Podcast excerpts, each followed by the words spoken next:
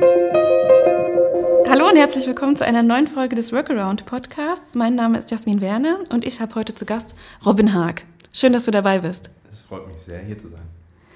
Robin, sag mal, wenn wir beide uns jetzt kennenlernen würden, abends auf einem Meetup, was würdest du mir erzählen, was du so machst und wer du bist? Boah, ich weiß es gar nicht. Ähm, ich würde sagen, ich bin Robin. Ja. Ich würde vielleicht sagen, ich bin 32 Jahre alt, ich komme aus Hannover.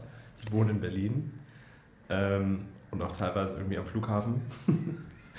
und ähm, ich arbeite im Recruiting-Bereich, könnte man sagen. Aber Mhm. eigentlich eher im, im Software B2B Recruiting-Bereich. Ja, Okay. genau. Also du machst es spannend, du willst auch nicht genau erzählen. Ähm, ja, ich weiß gar nicht, ob ich spannend machen würde, aber Ja. ja, ich, also äh, am Ende des Tages helfe ich Firmen, ähm, Menschen zu finden und das über eine, über eine Software. Ähm, also ich würde es ich würd's mal konkret machen. Robin, du hast äh, vor ein paar Jahren das äh, HR-Startup Jobspotting gegründet, was wiederum verkauft wurde an Smart Recruiters. Und jetzt bist du aktuell ähm, Senior Vice President Global Strategy bei Smart Recruiters. Kannst du uns mal erzählen, was äh, Smart Recruiters ist und ähm, was du da genau machst? Ja, natürlich. Ähm, ich kann natürlich auch noch mal ganz kurz aufrollen. Ich habe irgendwann mal hier auch in diesen Räumlichkeiten angefangen. Äh, Ja. Ich war, ähm, ich habe studiert und habe meinen MBA, glaube ich, an der, an der äh, oder glaube ich, ich weiß das, äh, an der Hamburg Media School gemacht und wurde dort äh, dann angeworben von Axel Springer und man kam auf mich zu, ob ich mich nicht hier bewerben könnte. Und ich hielt das zuerst für nicht so eine gute Idee und habe mir das dann aber angeguckt, was alles dahinter stand mit der damaligen Digitalisierungsstrategie. Und ich glaube, damals hatte Springer 32 Prozent des Umsatzes und wollte auf 50, heute ist man ja viel weiter. Und als ich das dann gesehen habe und dieses Portfolio vor mir lag, da wurden meine Augen ganz groß. Das hieß Geschäftsführungsbereich elektronische Medien und ich habe gesagt, okay, ich bin dabei. Und dann habe ich angefangen und habe mich beworben. Es war ein sehr langer Bewerbungsprozess mit, glaube ich, zehn Interviews über sechs Monate. Und ich kam dann hierher und... ähm, Über sechs Monate hat das gedauert. Ja, das waren Wow. sechs Monate, ja. Mhm. Und direkt nach deinem Abschluss? Genau, direkt nach meinem Abschluss, ich habe dann mich ähm, irgendwie, glaube ich, im Oktober oder so angefangen zu bewerben. Äh, ich weiß gar nicht, von der Timeline her weiß ich gar nicht mehr. Es waren um die sechs Monate, weil ich nämlich, äh, weil es denen ganz wichtig war, und das kann ich auch verstehen, es war ein sehr kleines Team. Ich glaube, es waren damals zwölf Leute, die diese Zukäufe gemacht haben und die auch verwaltet haben. Und denen war das halt ganz wichtig, dass es so eine, äh, dass man sich kennt und dass man sich vertraut und dass man das irgendwie gemeinsam macht. Mhm. Ähm, Und ich hatte mich um die Stelle eines Trainees beworben. Und äh, das bin ich dann auch geworden. Mhm. Und dann war ich hier Trainee. Ähm, und dann gab es aber relativ viele Anfragen. Ich wurde viel ausgeliehen und irgendwie, glaube ich, nach zwölf Monaten ähm, ging es dann schon weiter, äh, ob man nicht noch mehr machen könnte. Und ich wurde dann, glaube ich, ich glaube, das hat sich Senior Associate geschimpft, äh, im, auch im Geschäftsführungsbereich elektronische Medien. Dann, das ist eine längere Geschichte, aber irgendwann gab es jemanden von, von Plug and Play aus Amerika, der hieß äh, Said und Ja. der wollte mit Axel Springer gemeinsam was machen und man hatte überlegt, äh, wie man das jetzt hier ausgründet. Ähm, und dann wurden eine Kollegin und ich, Luise Gruner, mich gefragt, äh, ob wir das nicht irgendwie operativ umsetzen können. Und dann haben wir das zusammen gestartet. Also ihr wart die ersten beiden Mitarbeiter des äh, damaligen Accelerators von Genau. Springer und Plug and Play. Genau, Mhm. das ist richtig. Und dann sind wir hier rüber in diese Räumlichkeiten, die waren schon da, das war die ehemalige Notfallredaktion. Ja. Hier gab es einen Künstler, äh, manche Sachen sind ja noch da, war alles ganz crazy. Und dann haben wir uns überlegt, wir machen einen Artist in Residence und haben dann mit Eigen und Art zusammengearbeitet, wo auch Neo Rauch drunter ist. Und es waren alles ganz spannende Zeiten. Sorry, ich roll jetzt da nochmal auf, warum ich hier heute sitze, glaube ich. Äh, weil wenn ich hier so sitze, kommen einfach diese ganzen Erinnerungen hoch. Ja, alte Ähm, Zeiten. Alte Zeiten, ja, aber es waren tolle Zeiten. Es hat viel Spaß gemacht, auch so als Trainee. Wir waren dann irgendwie in Israel und in Amerika und äh, es waren wirklich, das war eine tolle Zeit bei Springer damals. Ähm, und dann, dann sind wir hergekommen und das war auch völlig aufregend. Ja, wir waren in so einer Stabstelle und ich weiß dann noch, wie dann irgendwie mein damaliger Chef meinte, Robin, ist schon klar, das ist operatives Geschäft. ich so, ja, krieg schon hin. Und er so, du weißt überhaupt nicht, worauf dich einlässt. Ich so, das krieg schon hin. Warum hat er das so betont? Ähm, ich glaube, weil zu der Zeit gab es nur Hubraum von Telekom. Ja. Es gab noch nicht wirklich andere Accelerator. Es gab, klar, es gab Y Combinator und Seedcamp, aber diese ganze Flut und Masse war noch nicht da. Und Welches Jahr war das? 2012? Mhm, Weiß okay. ich nicht, sowas? Ja, 2012, also so vor 2013? sechs Jahren ungefähr. Ja, 2012, Mhm. 2013. Und das war noch relativ neu. Und auch dieses In- Investment-Vehikel, VCs, da gab es noch nicht so viel. Ähm, diese diese Startup-Szene war noch relativ neu. Tech Open Air war im, im ersten Jahr. Mhm. So habe ich das hier alles kennengelernt. Mhm. Das war auch völlig aufregend. Das war so eine Welle, die sich so nach vorne geschoben hat. Und keiner wusste, ob das hier was wird oder nicht. Und irgendwie die beiden kleinen Trainees, ähm, so will ich es gar nicht sagen, aber so im, im Sinne von, ich glaube, wir haben da schon einen ganz guten Job gemacht und man hatte hoffentlich auch Vertrauen in uns. Aber dann wurde also gesagt, macht ihr das mal. Und zum Glück hatte ich da äh, tatkräftige Unterstützung äh, und vom ersten Tag an immer mit Uli Schmitz, das war ja der CTO und ich glaube heute, ich weiß nicht, was sein Titel jetzt ist bei der Digital Ventures, aber das war dann mein Chef, so viel auch zu Chef.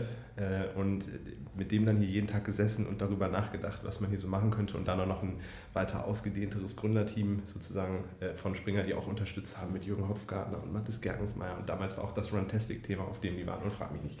Also das war alles ganz aufregend. Und dann kamen wir hin und waren hier unten drin und dann haben wir in den ersten Batch investiert und mussten uns ja mal überlegen, wie sieht so ein Programm überhaupt aus. Und dann kamen die absoluten Zufälle und die ersten zwei Investments waren dann irgendwie äh, Number 26, was ja immer auch so in aller Munde ist. Und Zenmate, äh, das kommt mir jetzt gerade hoch, weil ich habe gesehen, das wurde letzte Woche verkauft. Mhm. Wer hat das gekauft? Ähm, eine Software-Security-Firma, okay. die, glaube ich, ihr Portfolio ausgeweitet hat. Äh, ich kenne jetzt die einzelnen Bestandteile nicht, aber ich habe mich sehr gefreut und äh, Congratulations mhm. geschrieben, ist ja eigentlich immer gut. Ähm, es waren auch wirklich ganz tolle Gründer, die echt Gas gegeben haben und hochfokussiert. Ich war mal sehr, sehr begeistert. Ähm, und das, das gibt auch schon, beantwortet so ein bisschen deine Frage, weil ich saß dann hier und in meiner Zeit waren das, ich weiß nicht, wie lange ich hier war, vielleicht so 5, 15, 18 Monate oder sowas äh, und vielleicht 5, 6 Batches. Und ich habe hier den ganzen Tag immer Gründer von mir gesehen. Und es war auch ganz aufregend und die haben alle gegründet. Mhm. Und irgendwie sitzt man da und man hat ja auch gerade in Anführungsstrichen gegründet. Natürlich hat man äh, die Sicherheit des Konzerns, äh, die, die Finanzierung ist ja auch da ähm, und, und man muss jetzt nicht morgen unter der Brücke schlafen, deswegen mal Gründung in Anführungsstrichen, aber trotzdem äh, hat man sich hierfür verantwortlich gefühlt. Und äh, dann, dann die, diese ganzen Gründer und deren leuchtenden Augen zu sehen, dann hat man irgendwann noch das Gefühl gehabt, das möchte ich jetzt auch machen. Hm. Also das heißt, es hat dich so inspiriert, dass dieser Gründergeist direkt auf dich übergeschwappt genau, ist. Genau. Und da hast du ja auch die Jungs von Jobspotting kennengelernt. Genau, dann die sind, äh, witzigerweise Said hat die in, äh, kennengelernt. Vielleicht nochmal ein Ton zu Said. Said war, das war ja auch so witzig, weil Said war, glaube ich, der ist Perser und äh, der ist nach Amerika gegangen. Der war dann, ich glaube, die Story hat der eine oder andere auch schon mal gehört, aber der war Teppichhändler. Und ähm, der hat damit Geld verdient, hat da ein Warenhäuser Real Estate gekauft und hat ein riesen Warenhaus äh, in, in Palo Alto. Und dann kam jemand vorbei und meinte, er würde gerne einziehen. Und das sind alles Legenden. Ich weiß nicht, ob das stimmt, aber angeblich hat er ihm dafür Anteile gegeben und das war Sergey von äh, Google. Und dann hatte Said an, an, angeblich Anteile an Google. Und der äh, CTO von Dropbox ist auch Perser. Und dann hat er, äh, also Iraner, und dann hat er dort auch Anteile gehabt. Ähm, und, und am Ende hatten die da irgendwie über 2000 Investments. Und Said wollte hier ähm, was machen. Und, so und Said ist der Gründer von Plug and Play Plug aus Play, Kalifornien, Tech, dem größten Accelerator genau, der Welt. Mhm. Genau, mit über 2000, 3000 Investments. Ja. Und, und so ist das hier gelandet. Und mit Said hatten wir aber ein sehr enges Verhältnis und wir haben mit dem dann auch immer viel gemacht. Und der hatte dann irgendwie Jobspotting kennengelernt. Äh, und die kamen dann hierher und dann sind die in den Batch auch reingekommen. Ich glaube im zweiten oder im dritten schon. Im dritten vielleicht. Und äh, wir haben uns unfassbar gut verstanden und will ja gar nicht lügen, manche Themen liegen einem näher als andere. Und dieses Thema, vielleicht mal zu, zu Jobspotting, äh, Hessam ist Schwede, äh, persischer Herkunft auch, der dann nach Dublin gegangen ist, der hat eine Frau kennengelernt, die war Deutsch, die ist zurück nach Deutschland, er kam hierher, er konnte kein Deutsch und hat sich gefragt, warum gibt es hier keine Anzeigen auf Englisch und hat Berlin Startup Jobs gegründet, was hochprofitabel und sehr mhm. erfolgreich mhm. ist. Und hat sich dann gedacht, ja, das ist schon mal gut, aber jetzt stellen wir mal vor, das Ganze macht man weltweit und größer und man, man sieht ja gerade diesen, diesen ganzen Weg von Maschinen, die dazulernen. Netflix, Spotify, Pandora, also in allen möglichen Verticals, aber eben nicht im Job-Vertical. Und dann hat er gesagt, komm, das mache ich jetzt mal. Dann hat er sich zwei ehemalige Mitgründer von Google genommen, also drei Techies. Dann saßen die hier und dann haben die mich irgendwann angeguckt und haben gesagt, sag mal, und das kam auch mit der Finanzierungsrunde, als dass ich da damit reingehe, weil die Investoren meinten, sie hätten gerne jemanden, der auch Business versteht, in Anführungsstrichen, und ob ich das nicht machen könnte. Und dann bin ich da reingegangen und habe sozusagen Sales, Marketing, Finance, diese Bereiche übernommen. Und dann haben wir zusammen diese Firma gegründet. Ähm, und die ist dann auch größer geworden. Wir waren irgendwann in zwölf Ländern, äh, profitabel, äh, hatten Horizon Ventures als Investor, der auch bei Number 26 ist, äh, Li Ka-ching, Asiate, und das war auch ein spannender Weg. Und dann kam irgendwann äh, eine amerikanische Firma, jetzt landen wir dann beim Ende, wo ich jetzt bin, auf mich zu, Smart Recruiters ja. Inc. Ein Franzose, der schon mal ein Bewerbermanagement-Tool gegründet hatte und dann auch für, ich weiß nicht, sehr viel Geld verkauft hat. hat gesagt, ich mache es nochmal, aber nur noch mal viel besser. Der hat Smart Recruiters gegründet vor sieben, acht Jahren in San Francisco und der kam auf uns zu und hat gesagt, wow, ich brauche diese Technologie, brauchen wir und eigentlich muss man ja beide Seiten bedienen. Eigentlich muss man ja gucken, dass man die Kandidaten hat und dass man die Firmen hat und dass man das Business und das Talent zusammenbringt. Man möchte ja eigentlich eine Open Software sein, eine offene Plattform, die es ermöglicht, äh, beide Seiten zu bedienen und diese Intransparenz, die wir heute haben, zu verbessern. Und der hat mir angeboten, dass wir die Firmen fusionieren. Mhm. Da habe ich gesagt, das finde ich eine super Idee. Wir haben uns auch gut verstanden. Ja. Und dann haben wir das gemacht, vor fast zwei Jahren jetzt. Also ich glaube, im, im Dezember sind es zwei Jahre. Und die Mitarbeiter von Jobspotting wurden alle mit rübergenommen? Genau, alle mit rübergenommen und auch alle noch da. Wir hatten gestern zusammen Frühstück. so Jobspotting internes Frühstück. Seid ihr hier in Berlin? In Berlin, ja. Mhm. Genau. Also jetzt die Büros sind irgendwie in Paris, London, Berlin, Krakau in Europa, wobei Berlin als Europa-Headquarter fungiert. Und dann haben wir noch ein Büro in Spokane, das ist im Norden von der, U der USA und äh, der Hauptsitz ist in San Francisco. Ähm, ja, und jetzt sind wir zwei Jahre da und zu deiner Frage, was ich da mache, ich habe am Anfang relativ lange so Post-Merger Integration gemacht, wie sich das schimpft. Also eine HR, ein Controlling, ein, das neue Büro, neue Leute anstellen, Recruiting, skalieren. Äh, also das Operative und war, das, das hieß dann Global, also VP Global Operations. Und jetzt habe ich sozusagen gerade nochmal intern eine Beförderung bekommen, kann man das so sagen. Es gibt bei uns einen CEO und Gründer, dann gibt es einen President, ähm, der spannender Typ, Dave Carter, der hat äh, eine Firma, die heißt Cornerstone, sehr erfolgreich von 5 Millionen auf 500 Millionen Umsatz skaliert als CSO, also Chief Sales Officer und äh, hat die auch IPO gebracht. Mhm. Was macht die Firma? Ähm, auch ein Bewerbermanagementsystem. Okay. Wie heißen die? Cornerstone? Cornerstone, ja. Okay. Beziehungsweise ist so eine dieser, ist schon ein bisschen älteres, ältere DNA. Es gibt halt so SAP, Workday, Cornerstone. Ähm, das sind so Tools aus den, ich würde fast sagen, 90ern, äh, die sich damit befassen, auch so alles, was innerhalb der Firma passiert. Ähm, Payslips, äh, 360-Grad-Bewertungen, äh, Nachfolgeregelungen, äh, Förderung, das sind alles die Themen, die die machen und das ist ganz wichtig für eine Firma, weil die Leute brauchen ja Geld aufs Konto und deswegen muss das abgewickelt werden und das machen diese Firmen und die sind sehr erfolgreich. Ähm, aber heutzutage, und daher kommt auch Smart Recruiters, glaube ich, ist einfach dieser, das, das Wort ist dann auch heute, aber War for Talent, ja, mhm. weil du musst halt gucken, dass du die besten Bewerber hast äh, und du konkurrierst ja, also ich sag mal, Daimler konkurriert auch mit L'Oreal in Frankreich und die konkurrieren auch mit Hershey's Schokolade in äh, Amerika und zwar um denselben Python-Developer, weil die haben ja alle eine Website und die haben alle irgendwie Data und die haben alle äh, diese Art von Problemen und die, die brauchen die besten Leute. Und um damit dann auch einherzuleiten, was Smart Recruiters macht, Smart Recruiter ist ein Bewerbermanagementsystem, also kümmert sich um Attract, Select and Hire. Sorry, so sagen wir das immer, ich muss immer von Englisch auf Deutsch gehen, also sozusagen sich darum zu kümmern, die Bewerber ähm, zu finden und zu bekommen und für sich zu gewinnen. Also wir haben einen integrierten Marktplatz, was wir noch offene Software, so wie Salesforce das beispielsweise auch hat, mit über 600 Anbietern, die dort eingebunden sind. Dann der Bewerbermanagementprozess an sich, also kollaboratives Arbeiten des Recruiters mit dem Hiring Manager, dass die alle gemeinsam daran arbeiten können und dass das schnell vorangeht. Ich glaube, das ist kein Rocket Science. Ich glaube nur, dass die veralteten Tools, da gibt es auch Studien zu, dass 80% der Leute das nicht nutzen. Stellst dir einfach vor wie ein richtig schlechtes Nokia und wir sind sozusagen das iPhone. Ich weiß auch nicht, wie es besser sein soll. Aber es ist einfach eine gute UX, UI und die okay. Leute benutzen es halt und, und freuen sich darüber mhm. und das mhm. macht sie halt effizienter und schneller. Ähm, und dann im letzten Schritt Hire, also über DocuSign beispielsweise den Vertrag senden, unterschreiben und dann die Leute onboarden. Und um noch vielleicht ein letztes Beispiel zu nennen, äh, wir haben gerade bei Bosch und das auch vorgestern announced, Bosch Global weltweit, die haben 390.000 Mitarbeiter und dort haben wir SAP Success Factors ersetzt. Und die machen jetzt äh, alle, alle Mitarbeiter, genauso wie alle Bewerber, die sich dort bewerben, weltweit laufen jetzt über unser System. Mhm. Und das ist eigentlich das, was wir machen. Wir helfen Firmen, eine, ein sehr effizientes und strukturiertes Bewerbermanagement zu machen und darüber auch ähm, kompetitiv zu sein und die Firma umzustrukturieren von Personal ist ein Cost Center zu äh, Personal ist ein Wettbewerbsvorteil. Ja. Weil jeder CEO zurzeit ist eigentlich in den Top 3 Priorities, ähm, die besten Leute für seine Firma anzustellen. Unser Claim ist auch You are who you hire.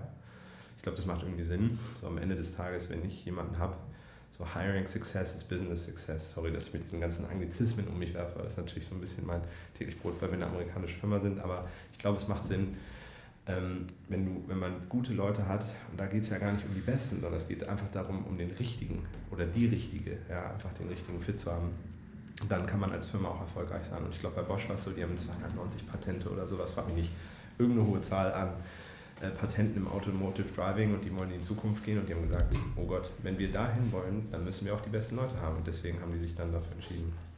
Und, und jetzt, letzte, genau, ja.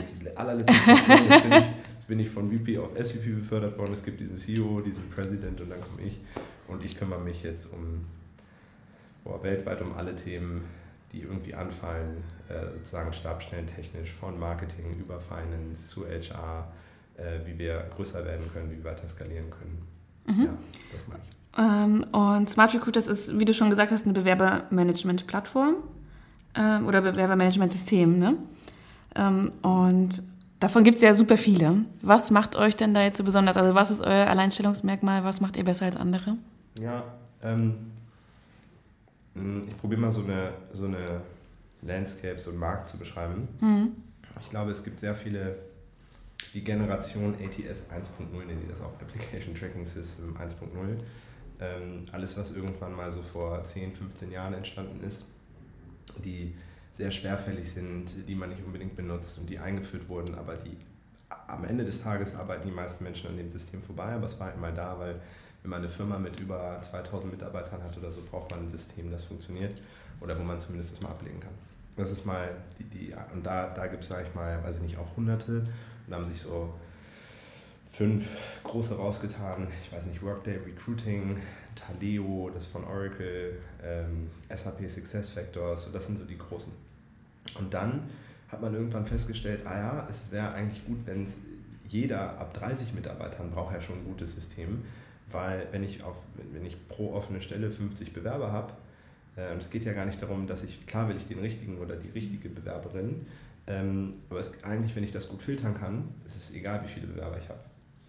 Also gab es eine Menge äh, Bewegung in diesem Markt und es gibt hunderte von Application Tracking Systems im sag ich mal, Bereich unter 250 Mitarbeitern, ähm, die das Ganze alles ein bisschen schöner und besser machen. Da gibt es sowas wie Lever und Greenhouse und Personio und ähm, frag mich nicht, Workable und das sind auch alles gute Tools, aber ich sag mal, wenn es dann ein bisschen komplexer wird, ja, ähm, 1000 Mitarbeiter mehr und man in diesen äh, alles über SMB, so Mid-Market und Enterprise-Market geht, dann wird es halt irgendwann schwierig. Admin-Rechte, äh, GDPR, ähm, Parallel Processing von Profilen. Also da gibt es unendlich viele Features, die so eine Firma im RFP, Request for Proposal, mit so 800 Bullet Points, was sie denn nicht gerne alles hätten, was man für solche Firmen abdecken muss. Auch so eigene Proxys und Server in anderen Ländern, äh, um auch global die abdecken zu können. So, und dann in diesem Enterprise-Segment, sag ich mal, plus 5000 Mitarbeitern, da gibt es dann diese veralteten und neue gibt es da nicht so viel. Weil diese Firmen, die ich gerade genannt habe, es, es hat uns, also wir haben mittlerweile über 60 Millionen Kapital aufgenommen und es hat, wir haben vier Jahre fast nur RD gemacht. Also wir haben mit 50 Leuten vier Jahre lang dieses Produkt gebaut um dann an den Markt zu gehen und die Möglichkeit haben zu können, Enterprise zu verkaufen. Und deswegen stehen wir dort relativ alleine. Also um es ganz stumpf zu sagen, Enterprise Market, ATS 2.0 und ab 5000 Mitarbeitern plus gibt es da eigentlich nur uns. Und das ist ähm, vorhin schon kurz angesprochen, Stichwort War for Talents. Würdest du sagen, dass das jetzt auch schon im deutschen Markt so angekommen ist, dass der War for Talents hier schon besteht? Also mein Eindruck ist zum Beispiel, dass der Jobmarkt hier in Berlin gerade total gut ist. Also es gibt super viele spannende Stellen, gerade auch so im Digitalbereich. Wie, wie schätzt du das ein? Ähm, ja gut, ich meine, das eine ist, hatte so einen ökonomischen Aspekt auch, ne? dass so, ähm, so, solange der Zeit geht die Wirtschaft hoch. Ich habe gerade durch einen Deloitte-Report gesehen, dass weltweit äh, so 12% Umsatz im letzten Quartal gestiegen ist, also all over. Äh, und der deutschen Wirtschaft geht es ja auch wirklich gut und wir haben einen absoluten Überschuss erwirtschaftet und dementsprechend ähm, gibt es eine Menge Firmen, die in der Lage sind, mehr offene Stellen zu haben mhm. und weiter wachsen zu wollen und deswegen mehr äh, Leute einstellen zu wollen. Und da gibt es halt Kategorien, die, die braucht man äh, im White Color und im Blue Color Bereich und dann gibt es Kategorien, die braucht man unbedingt, äh, aber ohne sie ähm, Kannst du doch mal erklären, was White Color und Blue Color also Bereich ist? So White Color sind so vielleicht akademische Rollen, mhm. ähm, oder auch so von Finance, Buchhaltung etc. Und Blue Color ist äh, im, im, Warenhaus oder an okay. der Kasse oder äh, beim Bäcker. Mhm. Ähm, und in, in beiden Bereichen ist eine hohe Fluktuation, auch als früher. Und man muss gucken, dass man die besetzt. Und ja, der Wirtschaft geht es gut und deswegen glaube ich, gibt es auch mehr offene Stellen. Äh, und die Firmen kämpfen darum, die richtigen Leute zu haben. Und manche Bereiche wie im Development, Techie-Bereich, in Anführungsstrichen, sind halt schwieriger zu besetzen als andere. Aber auch in Berlin äh, sehe ich, wie beispielsweise Sales-Funktionen oder gute Performance-Marketing-Funktionen sind wirklich sehr schwer auszufüllen. Ähm, und jetzt stellt man sich nochmal vor, irgendwo in Deutschland, äh, in, in Stuttgart drumherum in der Landregion. Ja, da gibt es wirklich hervorragende, beeindruckende äh, Familien- und Mittelständler oder bei Gummersbach oder es gibt so viele, ich mal wieder Hotspots äh, in Deutschland äh, mit wirklich tollen Firmen und die, die haben Schwierigkeiten, die guten Leute für sich zu gewinnen. ja, weil, nicht, weil die Standorte nicht attraktiv sind. Genau, aber trotzdem müsste man ja eigentlich sagen, okay, Herzogenaurach äh, ist kein attraktiver Standort, aber Adidas ist so ein attraktiver Arbeitgeber, dass man einen Kompromiss machen könnte. Aber trotzdem muss man ja als, ähm, und ich glaube, heutzutage sind 70 Prozent der Leute äh, sind passiv suchend, nur 30 Prozent aktiv. Ähm, und man muss sie ja irgendwie angehen und für sich entdecken mhm. und auch, sich, äh, auch sichtbar machen, dass die Stelle da ist. Und deswegen haben die alle äh, so einen hohen Drang, ein gutes System zu haben, ein gutes Branding zu haben und das Ganze drumherum halt auch, äh, um verschiedenste Möglichkeiten für sich auszuloten, wie sie Talente finden. Mhm. Ja, ich habe jetzt letztens auch mit Talentwunder gesprochen, mit dem Andreas ja. Dittis, mit dem Gründer. Und die kümmern sich ja gerade um die passiv suchenden Kandidaten und identifizieren die. Ja, das habe ich gesehen. Also der war, der ist super Gründer auch, äh, auch im, in diesem HR-Bereich äh, mittlerweile sehr bekannt. Er macht wirklich einen tollen Job. Und der war auch mal hier in den Anfängen beim Accelerator und mhm. hatte geguckt, ob das für ihn passt. Ähm, und ich habe das gesehen, dass sie in ihrer Software zum Beispiel zeigen, sie, sie scrapen ja von beispielsweise LinkedIn und anderen äh, Millionen von Profilen und sagen dir dann, auf, äh, ich glaube, man zahlt irgendwie 5000 Euro pro Monat oder sowas oder eine Subscription, ich weiß nicht, ob das jährlich oder Monat ist, wahrscheinlich jährlich, äh, und sieht dann potenzielle ähm, Bewerber und Bewerberinnen, die auf den Job passen. So nach Wechselwahrscheinlichkeit und sowas wird das gefiltert. Genau, dann haben die, die diese, ja. diesen Pie-Chart mit der Wechselwahrscheinlichkeit, mhm. ne, wo sie sehen und probieren zu analysieren, äh, wie hoch ist die Wahrscheinlichkeit, dass die Person umziehen würde oder auch nicht. Und das ist ganz, äh, das ist wirklich ganz interessant, ja. Sowas probieren wir halt abzubilden, indem wir diese offene Plattform haben, und man kann jetzt alles wie Talentwunder, aber auch Moberries, Weitervermittlung, Honeypot, Hired.com, Stepstone, LinkedIn, Xing. Es ist eigentlich völlig egal, woher der oder die Bewerberin kommt, weil über Smart Recruiters bin ich in der Lage, mein Budget zu nehmen und es an diese ähm, äh, Partner zu verteilen. Und das hilft mir auch, weil ich dann durch unsere Analyse im Nachhinein in den Analytics sehen kann, wie war die Performance, also die Time to Hire, wie lange hat das gedauert, ähm, wo habe ich wie viel Geld ausgegeben, wie viele Bewerber habe ich bekommen, wie viele sind ins Interviewprozess gekommen, wie viele vom Interviewprozess, wie viele von denen wurden genommen. Und so verstehe ich dann auch ganz genau. Und ich habe auch Kunden, die geben teilweise bis zu 5 Millionen Recruiting-Marketing-Budget im Jahr aus. Kann ja auch nur 10.000 Euro sein, kann nur 50.000 Euro sein.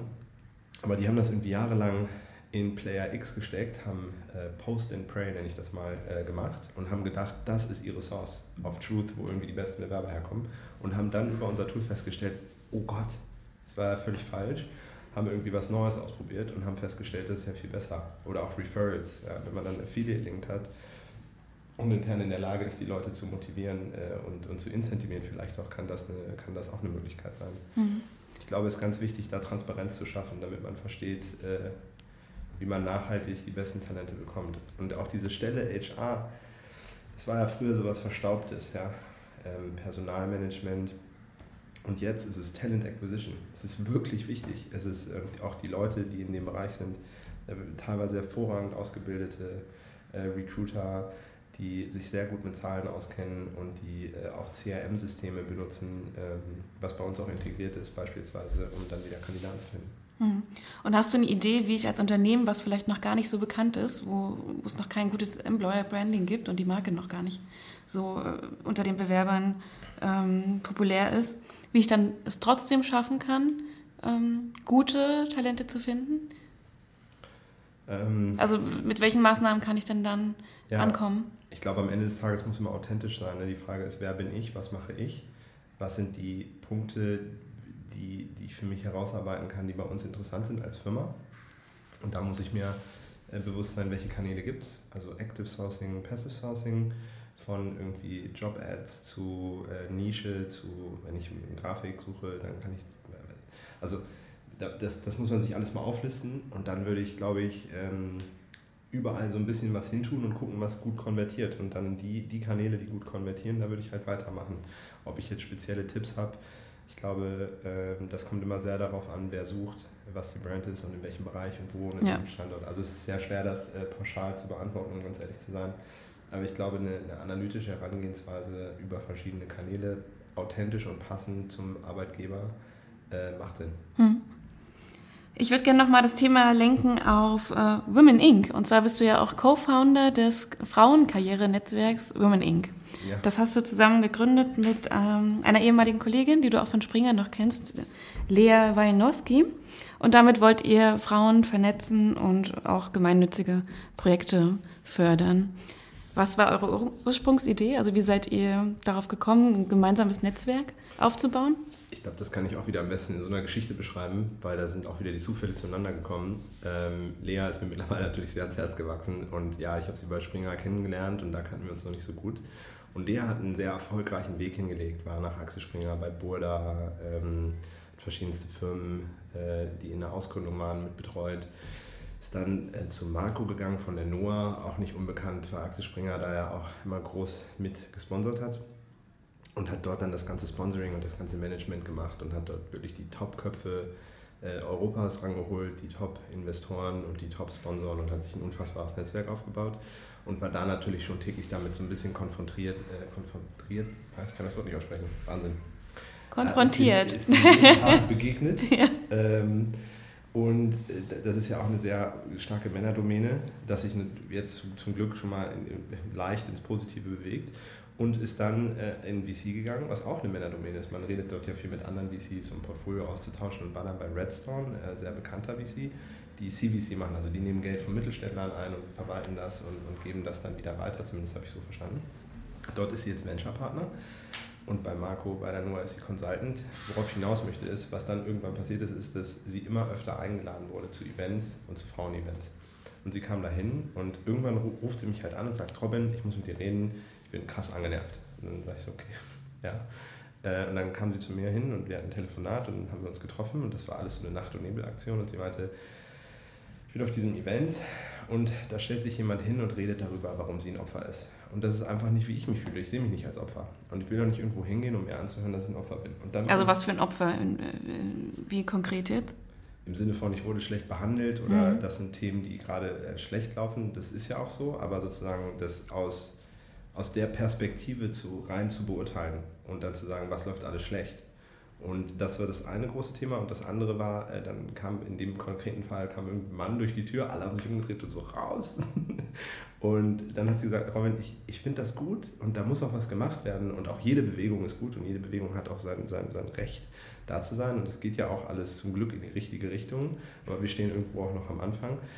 Ich möchte gerne ein, eine, ein globales Event machen, wo, wo man sich treffen kann, äh, über alle Industrien für karrierefokussierte Frauen ich möchte, dass Männer und Frauen dort eingeladen sind, um sich um Frauenthemen zu kümmern, weil nur gemeinsam können wir das erreichen und wir wollen hier kein Schwarz- und Weiß-Denken machen. Und es geht darum, was wir gemeinsam erreichen können und dass wir nach so einem Event da rausgehen und sagen, wow, das waren jetzt hier für, aus Kunst, Fashion, Musik, äh, Unternehmertum, äh, vier verschiedene Bereiche, äh, die haben sich jetzt getroffen und sagen, morgen machen wir das und setzen das um. Nicht darüber, was schlecht funktioniert, sondern einfach, äh, wir, wir haben dann auch Themen, wo wir sagen Role Models oder wir sprechen über Bitcoin äh, und sagen dann, was kann man jetzt unternehmen, was können wir jetzt machen. Und dann äh, habe ich gesagt, finde ich eine super Idee. Und dann haben wir angefangen. Und das ist, sag ich mal, der, der, grobe Frame. Und was wir jetzt machen, ist, weil wir natürlich beide Fulltime-Jobs haben, dass wir nebenbei äh, Women Inc. haben und probieren einmal pro Quartal eine Veranstaltung zu machen. zwischen 50 bis 80 Personen. Meistens Frühstücke. Und Wie viele Veranstaltungen habt ihr schon gemacht?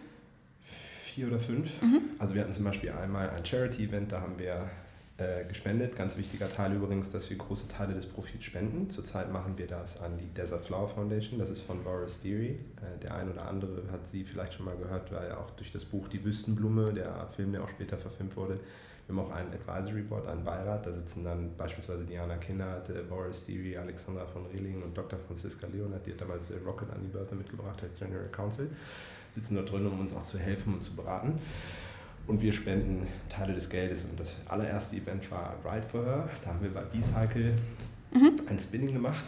Ähm, B-Cycle ist in Berlin so ein Fitnessladen, genau. einfach genau. mal ganz einfach gesagt. Genau. Ja.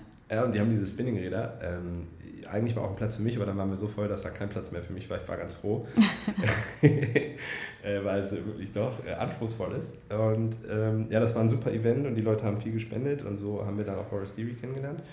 Und dann haben wir mehrere Events gemacht und das letzte Event war jetzt bei Bloomberg in Frankfurt, oben mit Blick auf den Taunus, wirklich wunderschön. Wir hatten 80 Gäste dort, ich würde sagen vielleicht 80 Prozent Frauen. Wir hatten ein Panel mit dem CTO von Rocket Internet, äh, mit Boris Deary, mit Sebastian Stricker von Share the Meal, der jetzt Share macht, ähm, und der Chefin der Lufthansa, die dort ähm, den Fund äh, verwaltet für auch soziale Themen plus noch die Deutsche Bank CEO für Sport, Kultur äh, und Kunst und das Ganze moderiert durch die Diversity-Chefin von Bloomberg.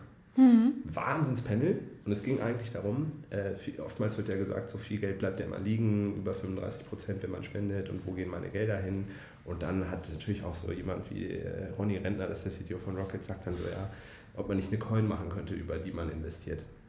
Und dann erzählt Boris Deary eigentlich, was sind die Themen? Ja, die haben Jahrzehnte für Genitalverstümmelung dagegen gekämpft und war ja auch UN-Botschafterin von Kofi Annan ernannt äh, und hat dann aber gesagt, das eigentlich hat das alles nicht wirklich geholfen und man muss in Bildung investieren und die Desert Flower Foundation baut jetzt Schulen und so. So haben dann alle erzählt und dann am Ende sind alle rausgegangen und haben gesagt, oh, wir müssen was machen. Ja? Und jetzt hat die CEO der Deutschen Bank macht mit Boris Deary eine Lesung hier in Berlin.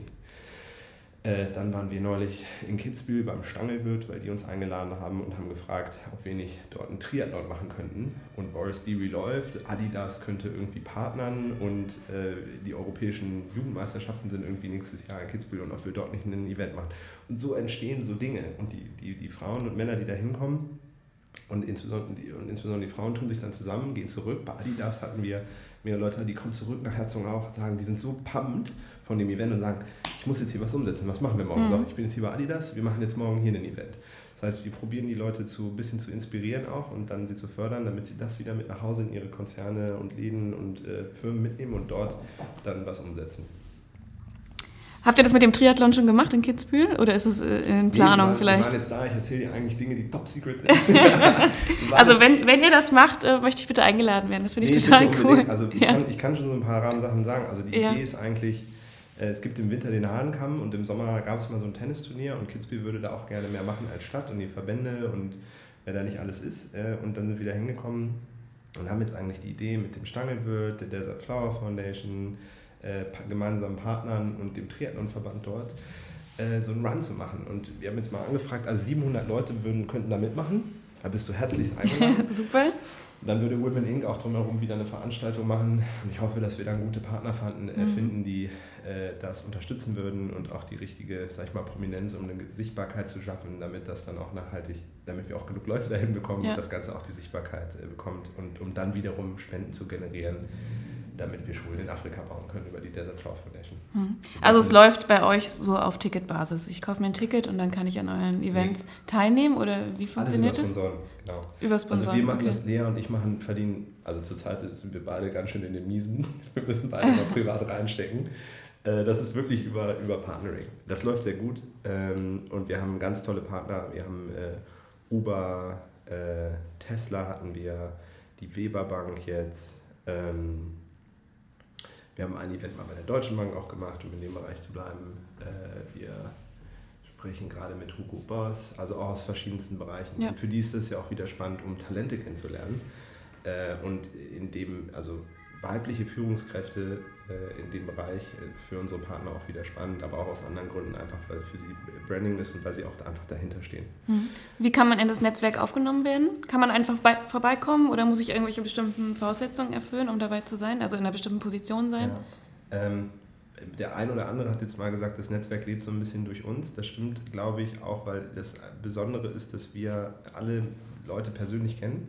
Wir haben auch einen Slack-Channel. Jede Person, die mal dort war, wird dann in diesen Slack-Channel aufgenommen, damit man sich im Nachhinein direkt ansprechen kann. Mhm. Auch die E-Mails werden geteilt, natürlich mit Erlaubnis, aber und wir, es ist immer ganz handverlesen und ganz handkuratiert, weil wir nämlich uns vorher ganz doll, wir sitzen dann wirklich so zusammen und nehmen uns abends frei oder sitzen am Wochenende und sagen, uh, wen müssen wir jetzt hier mit wem zusammenbringen? Und wenn wir dann da sind, ist für Lea und mich so, Vollgasmodus, ah, da hinten, die müssen nochmal, sprecht ihr doch mal und wir probieren die Leute zu verbinden. Also das heißt, man müsste sich bei euch melden, genau. direkt? also wir, wir, wir mhm. kuratieren das, man müsste sich bei Lea oder bei mir melden, uns kennenlernen. Das hatten wir auch schon ganz süß, da war äh, jemand, die ist wirklich äh, hochgeflogen ähm, und hat dann äh, uns kennengelernt und die hat ein ganz tolles Unternehmen.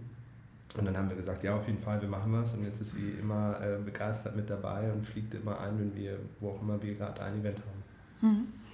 Äh, kannst du mir ein paar Tipps geben, wie man ein Netzwerk aufbaut? Uh, Netzwerk aufbauen, das hatte, ich, äh, das hatte ich neulich schon mal, die Frage, glaube ich, bei, bei Smart Recruiters, weil wir äh, ein Event haben, das heißt Hiring Success.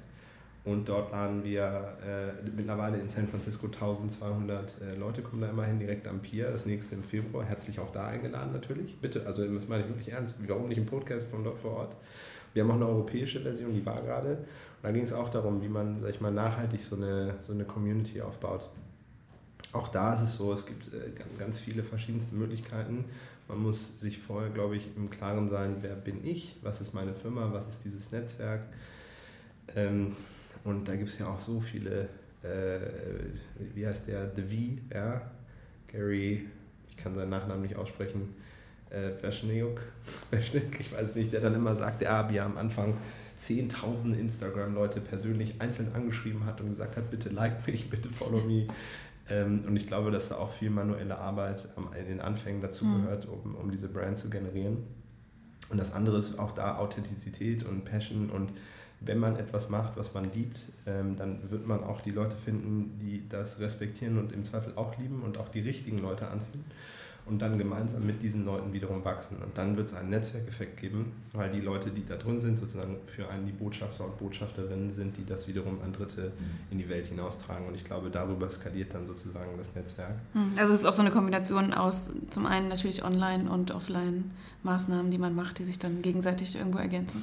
Ja, das ist ein ganz wichtiger Punkt. Deswegen auch Women Inc wir sind so reizüberflutet äh, von all diesen E-Mails und, und, und, all diesen verschiedensten Channels äh, von, von Dingen, die wir machen, kaufen, tun können, Sport. Äh, und am Ende des Tages wollen wir oder wir schätzen hohe Qualität äh, und, und auch echte äh, Meetings mit Menschen, wo wir uns sehen, im Zweifel anfassen können, äh, riechen können, sehen können, die Räumlichkeiten haben, das Ganze drumherum. Nur, dass es so viel gibt, dass man halt dann gucken muss, dass es wirklich hochqualitativ ist, dass ich dort die Leute treffe, die ich treffen möchte und dass das Thema irgendwie für mich spannend ist. Und so kam ja auch Women Inc. Witzigerweise, man würde ja denken, das gibt schon, aber es war tatsächlich eine Marktlücke. Hm. Obwohl, also mir würden spontan schon ein paar Frauennetzwerke einfallen. Beispielsweise. Global Digital Women, Future Females heißen die, glaube ich. Future ähm, Female Force? Äh, auch, die meinte ja. ich jetzt aber nicht. Ich meinte jetzt noch ein anderes. Ich weiß nicht okay. genau. Irg irgendwie heißen sie ja auch alle ja. gleich am Ende. Also mir fallen schon ja, ein paar ein. Es gibt wirklich viel. Ähm. Ich, ich kenne jetzt auch nicht, ähm, kenne jetzt, also ich bin weit weg davon, alle zu kennen. Äh, ich kenne ein paar ähm, und ich sehe dann oft, die einen konzentrieren sich, sag ich mal, ich bin 25 bis 35, möchte mich nochmal umorientieren die anderen, ich bin vielleicht Mutter und äh, bin karrierefokussiert auch und möchte irgendwie wissen, wie ich das mit meiner Familie. Also ich glaube, die meisten haben schon irgendwie für sich einen, einen gewissen Spot entwickelt und zumindest in, in dem Netzwerk, in dem wir sind, auch so ein bisschen, wo Lea und ich herkommen natürlich, also entweder von der Unternehmer- oder Investorenseite, hatten wir einfach das Gefühl, zumindest auch hier in Deutschland, obwohl wir es global machen, ähm, dass das Thema dort niemand so aufgegriffen hatte. Zumindest waren wir selber dort nicht vor Ort. Ähm, ja, jetzt könnte man einen schlechten Markt-Research vorwerfen, aber auf, auf jeden Fall gibt es die, die Nachfrage ist da. Ich glaube, das ist das Wichtigste und wir stehen persönlich dahinter. Ja. Ja, aber generell ist es wirklich gut, dass es viel davon gibt und es ist auch gut, wenn es noch mehr gibt, Mhm. weil so, so entsteht auch eine Bewegung und eine Community und die sind ja auch wieder alle offen gegenüber einander und wollen gemeinsam was miteinander machen. Mhm. Zum Beispiel macht Lea, Lea ist jetzt bei Henkel und ist dort Head of Digital Platform und kümmert sich um die Digitalisierung und die machen jetzt, äh, die bringen ins Founders Forum, das ist so mit Elon Musk und äh, Eric Schmidt und so, ist so ganz high top level äh, nach, nach Deutschland und sie betreut das so ein bisschen oder ist dafür, glaube ich, auch verantwortlich. Ähm, und die haben zum Beispiel Accelerate Her heißt das. Das ist zum Beispiel auch sowas. Und die haben jetzt auch gefragt. Das kommt von Henkel. Das kommt von Founders Forum. Okay. Und Henkel unterstützt das jetzt auch. Mhm. Und äh, da sind wir, mit denen haben wir jetzt auch, oder Lea hat jetzt auch mit denen gesprochen, ob wir nicht mal was zusammen machen können. Weil die bei der DLD in Tel Aviv zum Beispiel eine Veranstaltung gemacht haben. Da war der Lea eingeladen und dann haben wir gefragt, ob wir nicht in der Zukunft was machen kann. Also ich bin da der ganz große Freund, the more the merrier. Wir hatten auch mal Axel Springer angefragt, äh, ob wir hier nicht mal was mit Axel Springer zusammen machen können, beispielsweise im Journalistenclub. Ich hoffe, dass wir das in der Zukunft noch hinbekommen. Ähm, Robin, was würdest du denn machen, wenn du nicht im Startup-Bereich gelandet wärst? Gibt es noch irgendeine andere Leidenschaft, wo du sagst, wow, das hätte ich mir jetzt auch vorstellen können, beruflich zu machen? Ich weiß nicht, ob das ist, das ist ja wahrscheinlich die Frage, wo der eine oder andere sagen würde, Astronaut, äh, äh, Rodeo-Clown äh, und, und solche Tätigkeiten. Ja, vielleicht. In meinem Fall war es wahrscheinlich äh, Bergführer. Bergführer, okay. Ja, ja, ich wäre gerne der Typ gewesen, der da den ganzen Tag die Leute durch die Gegend führt und auf dem Dachsteingletscher rumhopst äh, und hoch und runter klettert und äh, mit, den, mit den Familien da die Berge besteigt. Das wäre ein großer Wunsch von mir. Ich selber sehe mich natürlich äh, auch gerne am Strand als Surflehrer, aber ich bin bedauerlicherweise so schlecht im Surfen, dass ich da keine Zukunft für mich sehe. Zumindest nicht als Lehrer, sondern nur als ewiger Rookie. Ähm, aber ja, so natürlich ist es schön, wenn man jeden Morgen, mir, mir macht mein Job unfassbar viel Spaß. Ähm, es wäre aber natürlich das Einzige, was ich manchmal gerne hätte, ist, dass ich noch, dass ich einen Job auch noch hätte, wo ich zwei Dinge eigentlich. Ich bringe jetzt Menschen in Jobs, das ist wirklich toll. Und Women Inc. gibt mir die Möglichkeit, äh, also zurzeit bringen wir 1,7 Millionen Menschen pro Monat in Jobs. Und das ist schön, aber ich sehe das nur auf dem, auf dem Bildschirm. Und, und Women Inc. gibt mir die Möglichkeit, ähm, das auch vor Ort live zu sehen. Äh, und jetzt vielleicht große Wünsche wären entweder was Sportitatives machen so täglich, was man irgendwie mit seinem Job verbinden kann, das wäre toll, oder was, was man anfassen kann. Ich wohne gegenüber von der Standardpizza und das ist dieser 400-Grad-Ofen und der Typ, der Gründer, der das macht mit der neapolitanischen Pizza, äh, ich liebe das einfach. Ja. Ich, Ich war noch nie dort essen, aber ich habe gehört, es soll ganz toll sein. ich kann es wirklich sehr empfehlen. Also und dann, dann hauen die da die Pizza rein und das geht dann, und ich würde mich am liebsten dahinter stellen, habe ich auch schon gemacht und mitbacken so ungefähr. Okay. Ja, das finde ich auch äh, immer ganz, so ganz toll, so ein Produkt zu haben, was man liebt und hinter dem man steht und was Mhm. man aber auch anfassen kann. Ja. Sehr schön. Danke, Robin, dass du bei uns warst. Ich Danke, danke für dir. das Interview, für deine Zeit. Und liebe Zuhörer, ich danke auch Ihnen fürs Dabeisein mal wieder. Äh, Wenn Ihnen die Folge gefallen hat, dann würde ich mich total freuen, wenn Sie es einfach teilen können über LinkedIn, Facebook äh, oder andere Netzwerke. Ansonsten sage ich Tschüss, wünsche Ihnen noch einen schönen Tag und freue mich aufs nächste Mal.